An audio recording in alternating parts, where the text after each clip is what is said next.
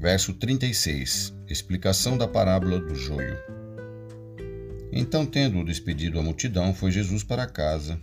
E chegando ao pé dele, os seus discípulos dizendo: Explica-nos a parábola do joio e do campo. E ele respondendo disse-lhes: O que semeia boa semente é filho do homem. O campo é o mundo, e a boa semente são os filhos do reino, e os joios são os filhos do maligno. O inimigo que o semeou é o diabo, e a ceifa é o fim do mundo, e os ceifeiros são os anjos. Assim como o joio é colhido e queimado no fogo, assim será na consumação deste mundo.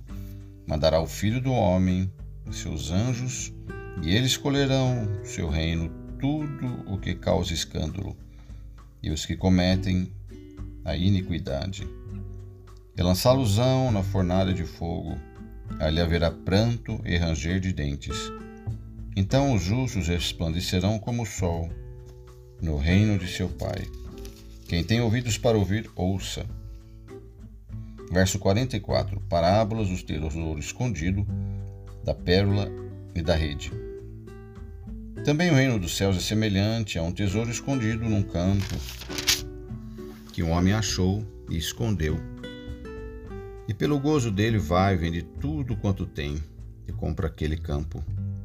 Outro sim, o reino dos céus é semelhante ao homem negociante que busca boas pérolas.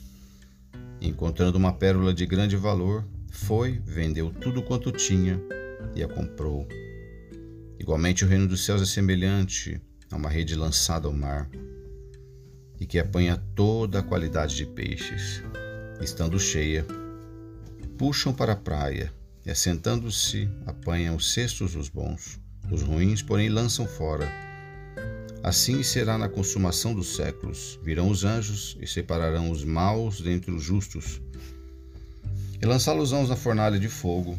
Ali haverá pranto e ranger de dentes. E disse-lhes Jesus: Entendeste todas estas coisas? Disseram-lhe eles: Sim, Senhor.